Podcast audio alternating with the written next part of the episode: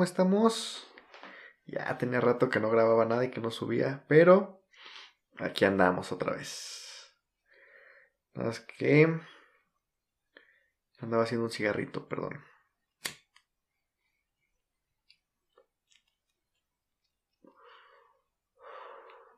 Es que me gusta hacer mis tabaquitos de tabaquito natural, uno que se llama Tabakesh.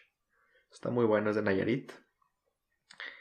Y trae unas florecitas ahí, bueno, unas, sí, como manzanilla y este, algunos así relajantes. Está muy rico. Entonces me ando aquí echando mi cigarrito que me preparo yo solito con mis papelitos y todo el rollo.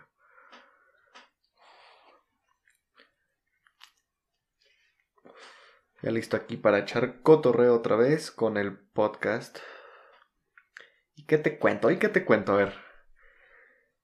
Primero que nada, ¿cómo estás? Me gusta que estés aquí otra vez escuchándome después de mucho rato. Si eres nuevo, bienvenido. Y pues, ojalá te guste y si no, pues ni modo. Es bien cagado porque hace rato estaba dando clase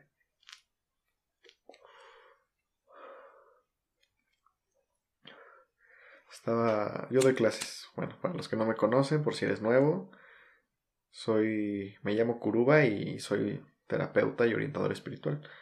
Pues a veces doy clases, ¿no? También. Para enseñar a otras personas también a ser terapeutas. En lo que es pues, la medicina alternativa y todo ese rollo. Una de las técnicas que doy pues, es Reiki.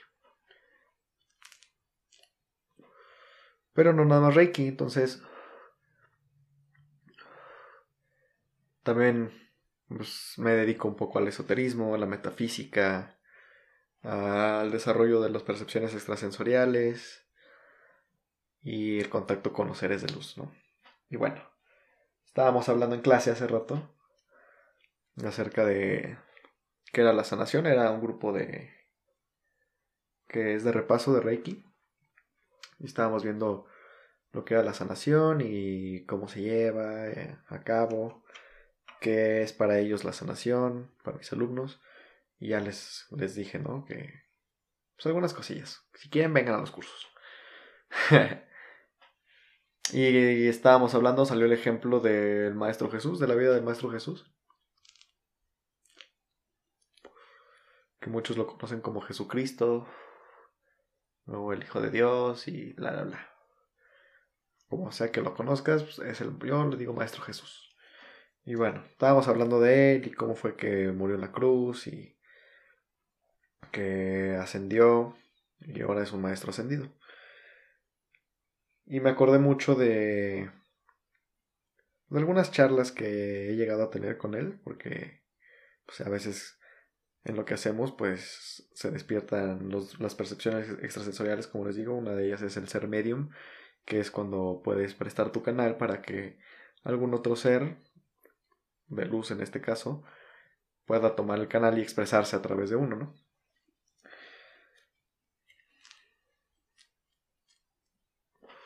Y pues ha habido algunas ocasiones en las que hemos contactado con él. Y pues nos ha dado prácticamente también clase, enseñanza, pláticas, algunas charlas, pero pues todo yo lo tomo como enseñanza, ¿no? Porque todo lo que venga de alguien como él, de cualquier maestro ascendido, pues es para mí una gran enseñanza porque ellos saben, pues qué pedo con la vida, qué pedo con ser humano, qué pedo con estar aquí en esta experiencia encarnada. Entonces, pues nos dan tips, nos ayudan a encontrarnos a nosotros mismos, nos orientan.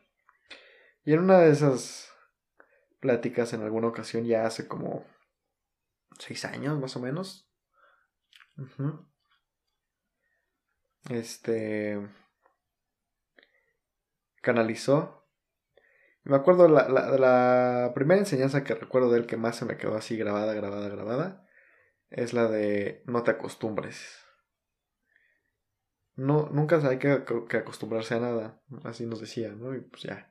A mis palabras, obviamente, ya no lo, no lo puedo repetir literal o bueno, textual. Pero a mis palabras, mi entendimiento que me quedó esa lección es que no hay que acostumbrarnos nunca a nada. La vida y el universo siempre está en constante transformación, siempre está en constante cambio, siempre está moviéndose y, y no nos podemos quedar estancados en una rutina, por así decirlo, en lo mismo de siempre, vaya. Ah, pinche mosquito, ya me picó. Bueno, no podemos quedarnos estancados nada porque eso, cuando nos quedamos en lo que ya conocemos, en lo que es, vamos a decir, lo que percibimos como algo seguro, lo que nos da, pues esa comodidad, es la zona de confort. Cuando no nos acostumbramos a nada, a que las cosas, como luego decimos, siempre esto, siempre lo otro, siempre es así, esto nunca cambia o lo que sea, pues es porque estamos muy metidos en la zona de confort y nosotros no estamos saliendo a la vida a transformar. Ay, perdón. A transformarnos con ella. No estamos experimentando cosas nuevas. Y pues la zona de confort pues nos mantiene ahí, estancados en un mismo punto, sin avanzar, sin crecer, sin conocer experiencias nuevas, cosas nuevas, ¿no? Y justamente por eso nos dicen, no hay que acostumbrarnos a nada, porque cuando te acostumbras a algo, te quedas en tu zona de confort y no estás avanzando. Entonces, nunca quedarnos con el nunca, vaya la, valga la redundancia, nunca quedarnos con el nunca, nunca quedarnos con el siempre, sino al contrario, estar en constante transformación, en constante vivir cosas nuevas. Y atravesar o, crecer más bien siempre esa zona de confort. Siempre ir metiéndole cosas nuevas, cosas de diferentes sabores, diferentes colores, diferentes matices. Y esa zona pues va creciendo y entonces eso es lo que se llama crecimiento personal. Y me quedó muy grabada esa, esa primera experiencia. Y bueno, pues les voy a relatar como mi trayectoria o mi vivencia hasta el momento de todas las enseñanzas que he vivido con el Maestro Jesús, o de las que me acuerdo hasta ahorita. Sí han sido varias, entonces, pues lo que salga ahorita en esta charla, en este, en este, en esta grabación. De ahí, pues posteriormente fui, pues siguiendo mi camino de crecimiento, basado mucho en las enseñanzas y la guía de él, del Maestro Jesús y de, principalmente de dos, Son muchos los que han bajado a darnos enseñanza, a darnos pláticas, a abrirnos conciencia. Y dentro de los principales, o sea, son dos los que siempre a mi hermano y a mí, a Yeshua y a mí, nos están este, guiando y nos están dando como con más constancia, más, con más frecuencia, esa enseñanza y esa expansión de conciencia, esa guía. Y son el Maestro Jesús y el Maestro Siddhartha Gautama, el que conocen muchos como Buda. Y pues conforme fuimos avanzando, Yeshu y yo, nuestra experiencia de terapeutas y de orientadores dando clase y todo esto, guiando gente, pues también ellos nos han ido guiando a nosotros, entonces nosotros también, pues somos alumnos, no nos, no nos consideramos nada más maestros, como muchos nos consideran, que nos dicen senseis, aquí los alumnos. Consideramos que nosotros también somos alumnos y que siempre podemos aprender algo nuevo, ya sea de ellos o de los alumnos mismos o de cualquier terapia, siempre ahora, bueno, no siempre, ¿verdad? Perdón, ahora más bien ya estamos abiertos y dispuestos siempre al aprendizaje que podemos tener de alguien más y, y, no creernos los papas fritas, porque sí llegó un momento, y creo que es normal en el recorrido espiritual de cada persona, que se eleva el ego espiritual y ya nos sentimos que somos pues, la eminencia o que estamos muy avanzados y vemos a los demás. Al menos a mí, a mí me pasó. Voy a hablar por mí, no sé ustedes, no sé los demás. Yo digo que es normal, pero al menos a mí sí me pasó. Y llega un punto en el que uno, uno siente que le pica el ombligo a Dios, ¿no? Y que ya está muy avanzado espiritualmente y que ya tenemos una superconciencia porque pues dejamos de ser ordinarios. dejamos de ser comunes, por así decirlo. Dejamos de ser normales y pues nos convertimos en unos pinches loquitos. Ay, Nos convertimos en unos loquitos con una nueva conciencia que nos permite, pues, desde mi perspectiva, ver más allá de nuestras narices, comprender procesos del ser humano, abrirnos a una empatía pues más consciente hacia los demás. Y pero en un momento, en un punto del recorrido, pues llega el punto en el que sentimos que ya nada nos o más bien nadie nos, nos gana, ¿no? En conciencia. Y no, siempre hay alguien más consciente que nosotros, claro está, los maestros ascendidos, hasta que estemos ascendidos nosotros también, pues no podemos sentirnos la eminencia, ¿no? Y yo creo que ya ascendidos, pues menos, porque ahí solamente hay amor puro, solamente hay humildad y, bueno, todas las expresiones del amor, donde ya no cabe ese tipo de ego. Y bueno, fuimos avanzando y fuimos aprendiendo muchas cosas. Una de esas vivencias que también me quedó muy marcada y que estuvo poca madre, la verdad es de mis vivencias preferidas que he tenido hasta ahorita y que me ayudó muchísimo a reforzar mi fe. Eh, fue cuando también en alguna ocasión canalizó el Maestro Jesús.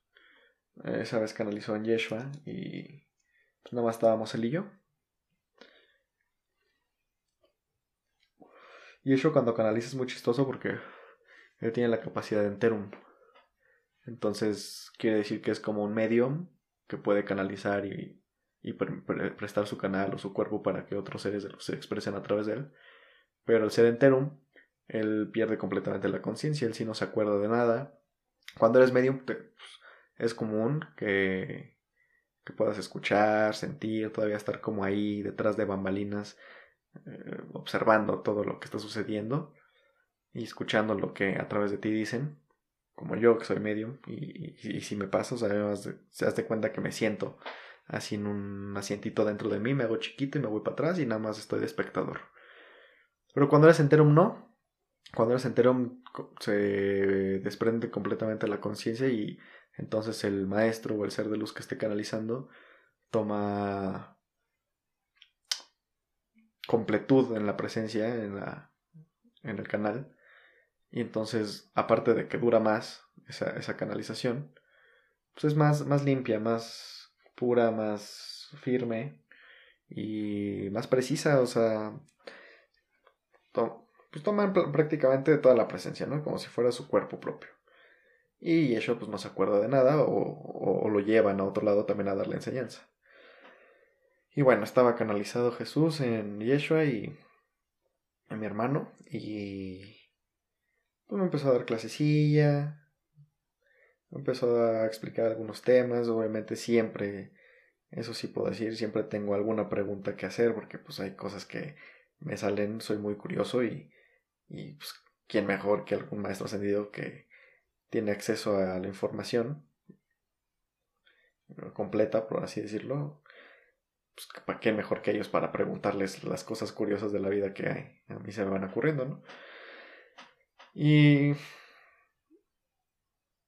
se me ocurrió preguntarle en una de esas que si era cierto que él podía transformar el agua en vino.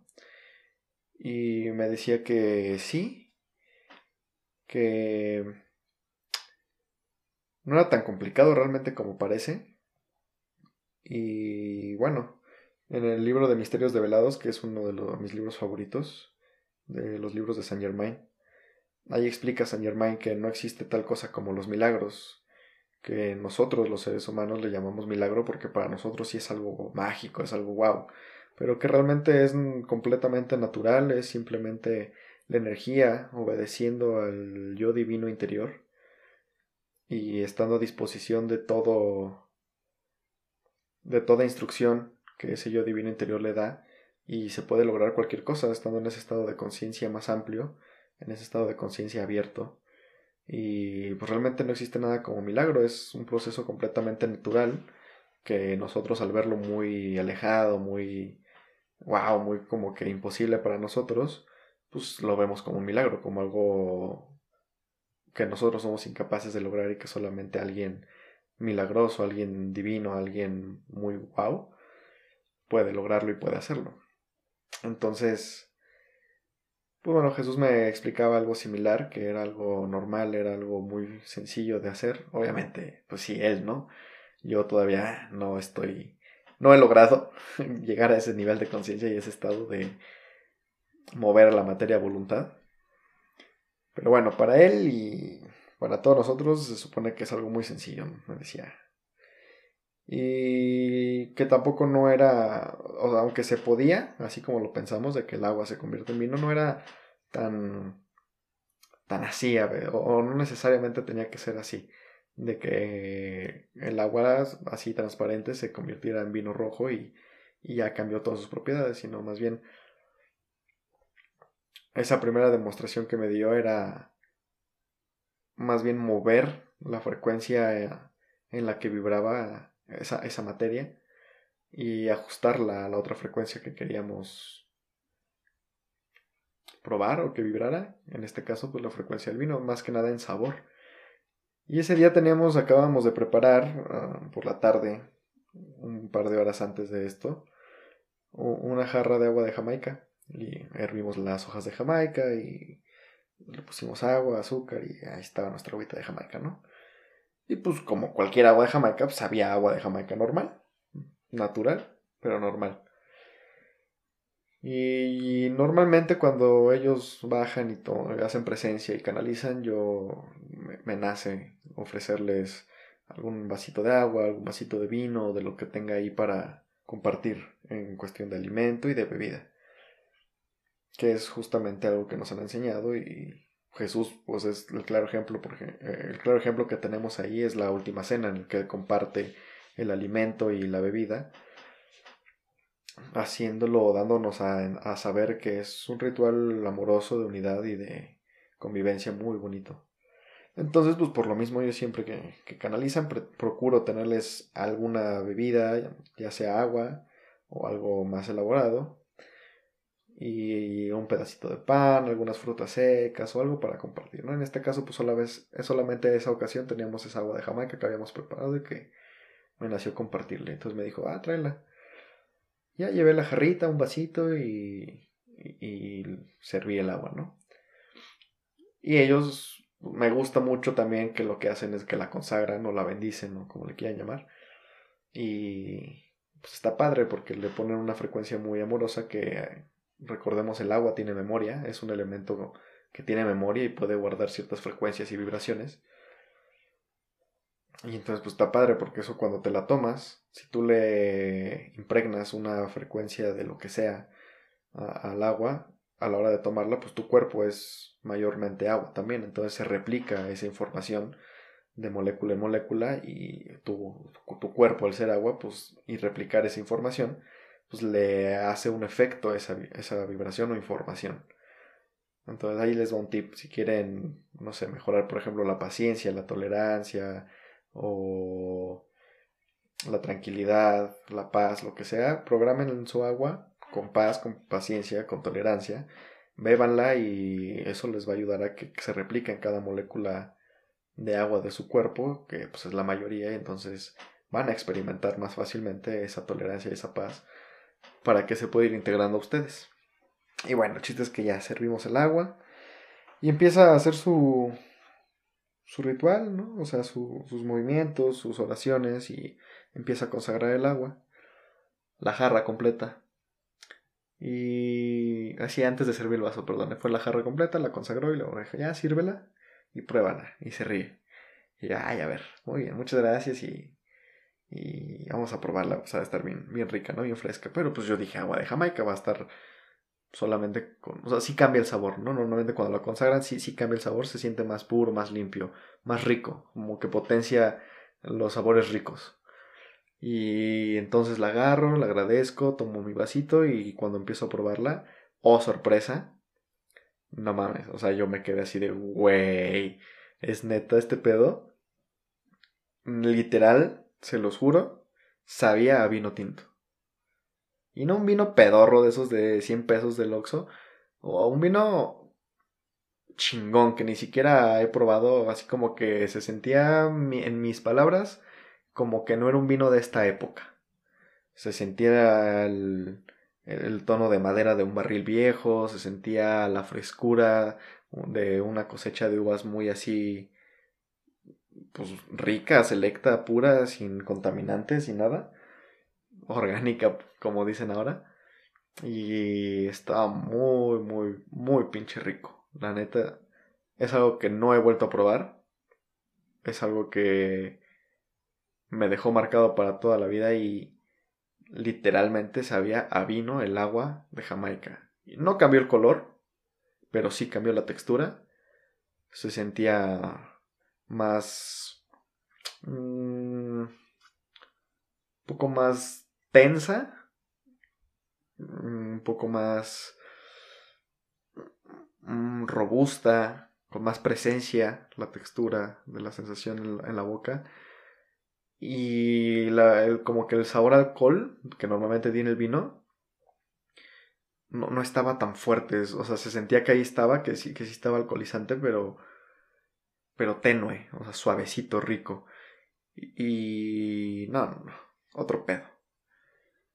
Y entonces, en ese entonces vivía, pues estaba Beto con su familia, ¿no? Su hermana, su mamá, su papá, y yo estaba ahí de, de colado. Y en ese momento va llegando su hermana, porque había salido, no estábamos los dos en la casa. Y va llegando y le dice, ah, ¿qué onda? ¿Cómo Ay, hola. Y le digo, ah, es que está el maestro Jesús. Dice, ah, ok, qué padre, pues voy a saludarlo. Y ya se acerca, empieza a saludar. Hola, maestro, ¿qué tal? Y ya empezamos ahí. Y le digo, no mames, mira lo que acaba de hacer prueba esta agua. ¿Qué es? Le digo, pues es agua de Jamaica que hicimos hace rato. Y dice, ah, a ver qué rico. Le ya la consagró el maestro. Entonces, pruébala y a ver qué te parece. Y que la prueba y se pone a chillar la hermana de Yeshua ahí en ese momento.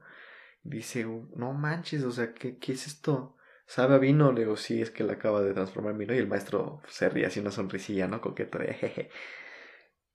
Y es algo que estuvo muy chingón para Moni, para mí, cuando Beto regresa después de la canalización, obviamente la probó y también fue así de, güey, no mames, neta, esto es vino, ¿qué pedo? ¿De dónde sacaste vino si no teníamos? Le digo, güey, no, es que fue el maestro el que agarró y lo transformó en vino. Pues estábamos platicando de que sí, sí, en sus tiempos, así y la chingada. Y me dijo que sí, entonces, ya bueno, probando y pasándome un poco la, la sorpresa de, wow me explica el maestro que así es como hacía porque había ciertos momentos en el que mucha gente pues no tenía para comer y no tenía para beber y entonces más que convertir como dice la Biblia piedras en pan y, y multiplicar los pescados y, y el agua en vino como tal decía esto es lo que les ayudaba a hacer y les enseñé a muchos por ejemplo como nada más teníamos pan porque mucha gente en ese entonces era pobre, no tenían para comer pescado, que era algo pues que costaba bastante. Si no eras un pescador, costaba bastante conseguir siendo pobre, porque pues, solo lo más económico eran las semillas, entonces pues, era hacer pan y levaduras y etcétera. Y me dice que lo que él les enseñaba a hacer era a cambiarle la configuración al pan para que supiera pescado y tuviera las propiedades del pescado, pero no convertirlo como tal, así de que, oh, ves un pan y de repente ya, oh, ya lo ves hecho pescado, ¿no? Pero es el, como el mismo principio. Y obviamente cuando se consagra y se comparte la comida y el sustento, él nos explica, y la verdad yo soy testigo de eso, cuando compartes y, y, lo das de corazón, realmente sí se multiplica, no se ve como tal, así que las putas se ve más, pero rinde más y sacia más rápido. Entonces, nos dice que esa era la técnica que utilizaba en aquel entonces para ayudar a aquellos que no tenían tanto recurso, que pudieran probar cosas diferentes a través de cambiarle los sabores al pan y al agua. Porque obviamente el vino también era para gente pues con más dinero, porque el vino también costaba, si no sabías tú hacer tu propio vino, o si no tenías recurso para comprarlo, pues mm, prácticamente no podías beber vino. Y entonces que pues también así es como configuraban el agua para que tuviera ese sabor a vino y pudieran comer vino y pescado. en lugar de solo pan y agua. Y para mí fue un momento de no mames. O sea, wow. Hasta ahorita, o sea, lo recuerdo, lo platico y no tengo palabras para describir esa sensación de emoción que me causa el haber probado vino. Bueno, no, agua hecha vino o saborizada vino. Por parte de la energía, del manejo energético del Maestro Jesús. Entonces, se los quería compartir. Es una de las vivencias que más me ha marcado. Ojalá le sirva. A partir de ahí, obviamente, mi fe fue así de güey. O sea, no, no mi fe religiosa, porque no, no profeso ninguna religión. No mi fe hacia él como tal, sino más bien mi fe hacia nosotros mismos de saber que sí podíamos y que realmente estábamos contactando con ellos. Que no era mamada, no era así pedo de nuestra loquera, sino que realmente algo distinto estaba sucediendo con nosotros y que estábamos pudiendo hacer que sucediera, ¿sabes?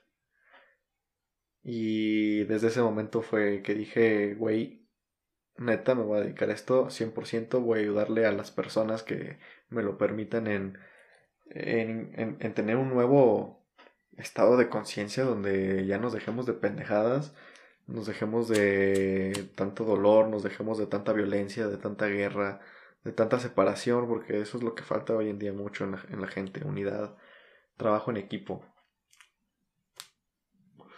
Y no se logra nada más uniéndose, o sea, no se logra nada más estando. Se logra sostenerlo a través de tener una conciencia distinta, de pensar distinto, de dejarnos ya de pendejadas, de que me chingan o chingo de estar siempre en la defensiva, todas las pendejadas con las que hemos ido creciendo. Y más bien estando en un estado de conciencia amoroso, donde yo me amo, donde yo soy la persona más importante de mi vida, donde yo me procuro y me hago responsable de lo que vivo, sabiendo que yo lo puedo generar todo lo que yo quiera vivir. Y si quiero vivir algo distinto, pues tengo que pensar distinto. No puedo mantenerme en el mismo estado de conciencia pendejo de toda la vida porque pues, si no voy a vivir exactamente esa pendejez de vida, muy limitada. Entonces pues se los dejo ahí como datos, si quieren vivir algo nuevo, algo distinto, pues piensen distinto, con qué alimentan a su mente, con qué alimentan a su espíritu, con qué alimentan a su ser, qué es lo que se meten a la cabeza de creencias, de información, de, pues, de pendejadas, ¿no? Hay que cuidar más lo que consumimos, no solo de comida, sino de todo, información, emociones, vivencias. Y pues se los dejo ahorita, más que nada me nace y creo que queda muy bien para estos momentos de, de la pinche pandemia, que lo único que están haciendo con ella es meter chingo de miedo a la gente y es lo que realmente está matando a la gente. Más que el virus, o sea, sí, o sea, yo entiendo que si te enfermas, sí te puedes morir de una neumonía o de un paro respiratorio o lo que sea pero pues de algo nos morimos, ¿no? O sea, desde el momento que nacemos ya estamos predispuestos a la muerte. Somos seres humanos y lo inevitable es que vamos a morir en, algún momento. Entonces, no digo que esta madre no mata, a lo mejor y sí. Digo, yo no he visto ningún caso cerca, personal o de, alguien cercano. Me imagino que habrá gente que sí. Y lo lamento mucho, pero no es el virus el que mata. Creo que es el miedo Creo que es todas las pendejadas que nos meten a la cabeza y que nosotros permitimos y lo que seguimos consumiendo de información. Todo ese esa paranoia que, que está viendo es lo que realmente está matando y esa separación de que no estamos unidos, no estamos trabajando en equipo, cada vez nos alejamos más y obviamente pues con esta pandemia más, ¿no? Porque ya se supone que no podemos estar en contacto con muchas personas por lo mismo. Y creo que realmente eso es lo que nos está enfermando y nos está matando. Hay que hay que pensar distinto, hay que sentir distinto. Hay que arriesgarnos en la vida, porque si como quiera me voy a morir, pues no importa de qué me muera. Creo que lo importante es más bien si me voy a morir sin haber vivido aquello a lo que vine a vivir. Sin cumplir mis sueños, sin cumplir mis metas, sin disfrutar, que es lo principal, lo que venimos a disfrutar la vida. Todo, nos han dicho los maestros que todo lo que está creado está puesto aquí para nuestro disfrute. Entonces, creo que lo principal antes de, morir es prepararnos para la muerte. La, forma en la que nos preparamos para la muerte es disfrutando la vida. Nadie puede disfrutar la, la vida si no está en paz con la muerte. Si no tienes una buena relación con la muerte, creo que no estás en buena posición en la vida. Y si le tienes miedo a la muerte es porque no estás en una buena relación con ella. Y el tenerle miedo a la muerte, a lo inevitable, pues es lo que te quita mucho tiempo. Un recurso invaluable y no renovable que es el tiempo. Tiempo preocupándote, tiempo teniéndole miedo a, las experiencias de la vida porque pues te pueden matar, pero pues como que te vas a morir. Y creo que el no estar disfrutando la vida ya es estar muerto en vida, prácticamente es andar como un zombie Nada más ahí gastando oxígeno y recursos a lo pendejo. Pues no venimos a eso. Yo creo que en el momento que pensemos diferente y, y viviremos diferente, sin miedo, no hay virus, no hay bacteria, no hay ninguna pendejada que nos afecte realmente. Y si nos mantenemos en unidad, solidarios, empáticos, dejando de un lado las diferencias, la violencia, estar de estar a la defensiva y todas esas tonterías, creo que eso es la mejor protección y la mejor vacuna que podemos tener contra cualquier enfermedad, cualquier discordia o cualquier vivencia dolorosa. Eso es, creo que eso es prepararse para la muerte. Porque la manera en la que vives es la manera en la que mueres. Y si vives sufriendo, si vives con miedo, si vives alejado, pues así vas a morir. Porque es lo único que conoces y estás construyendo tu muerte. Todo tu tiempo de vida no estás haciendo otra cosa más que construyendo tu muerte. La forma, el tiempo que te tardas, eh, el dolor o el disfrute con el que vives la muerte es consecuencia de todo lo que construyes en tu vida. Entonces, pues aprovechalo, disfrútalo, vívelo arriesgate, chingue su madre. Y prepara una muerte digna, honorable, amorosa, tranquila, sin sufrimiento, sin dolor, sin enfermedad. Ya perdona, ya suelta, ya haz las paces contigo mismo y haz las paces con los demás que te rodean. ¿Qué chingados te sirve andar ahí rencoroso y enojado y, y sin hablarle al hermano, al primo, al vecino, aquel que en algún momento te hizo daño y que no piensa como tú. Pues de nada, güey, te vas a morir o se va a morir esa persona y ya chingó a su madre el problema. Pero pues mientras que hiciste, no disfrutaste, estuviste ahí tragándote tu rencor, tu enojo, tu tristeza. Y te vas a morir con ese de dolor, rencor y tristeza, o sea, creo que no vale la pena. Y no, no digo que perdones y que pues, no, no por la otra persona, perdona por ti, güey. O sea, suelta, el único que le beneficio le afecta es a ti mismo. Tú eres el que vas a estar tranquilo o vas a estar afligido por ello. Esa es la enseñanza que les quise traer hoy. Creo que esa es una de las enseñanzas que el Maestro Jesús y el Maestro Siddhartha Gautama nos han venido dando a lo largo de nuestra experiencia, Yeshua y a mí. No queremos quedarnos con nada, tampoco no nos sirve quedarnos con nada, así que por eso la comparto, a quien le sirva, a quien le ayuda. Si no te gusta, pues ni pedo, o sea, no, no me importa. Si no crees, pues tampoco es mi pedo, no necesitas creer, no estoy aquí para convencer a nadie, solo estoy para compartir lo que me nace compartir. Hago esto porque me gusta, porque me llene, porque hasta cierto punto lo necesito. O sea, sacarlo, hablarlo, compartirlo, dejarlo ahí afuera. Ya con que a una persona le sirva, ya, ya, ya me, satisface muchísimo. También esto lo hago por mí. Todo es egoísmo. Nada lo hacemos por los demás, todo lo hacemos por nosotros mismos, porque nos beneficia, porque nos ayuda, porque nos hace sentir bien, porque nos nace. Todo es por nosotros mismos. El egoísmo es una ilusión, simplemente, que nos mantiene a la defensiva de nosotros mismos. Pero todo tiene una polaridad y puedes llevar el egoísmo a la parte al, polo negativo donde solo te afecta a ti o puedes llevar ese egoísmo a impulsar y hacer cosas grandes para ayudar a los demás. Sí por mí, pero que en el proceso ya no solo me ayuda a mí, sino ayuda a varios. ¿Sale? Te amo, cuídate y pues qué bueno que estás aquí otra vez escuchando todas mis pendejadas y filosofadas aquí raras y mafufas. Hola, soy Kuruba, terapeuta y orientador espiritual. Junto con mi hermano Yeshua, llevamos la misión de ayudar a transformar las conciencias de las personas dormidas para su evolución espiritual y desarrollo humano. Síguenos en todas nuestras redes sociales, Facebook, Instagram y YouTube como Centro Evolución Humano. Tenemos terapias, talleres, cursos para ayudarte a desenvolverte como persona y mejorar tu calidad de vida. Gracias.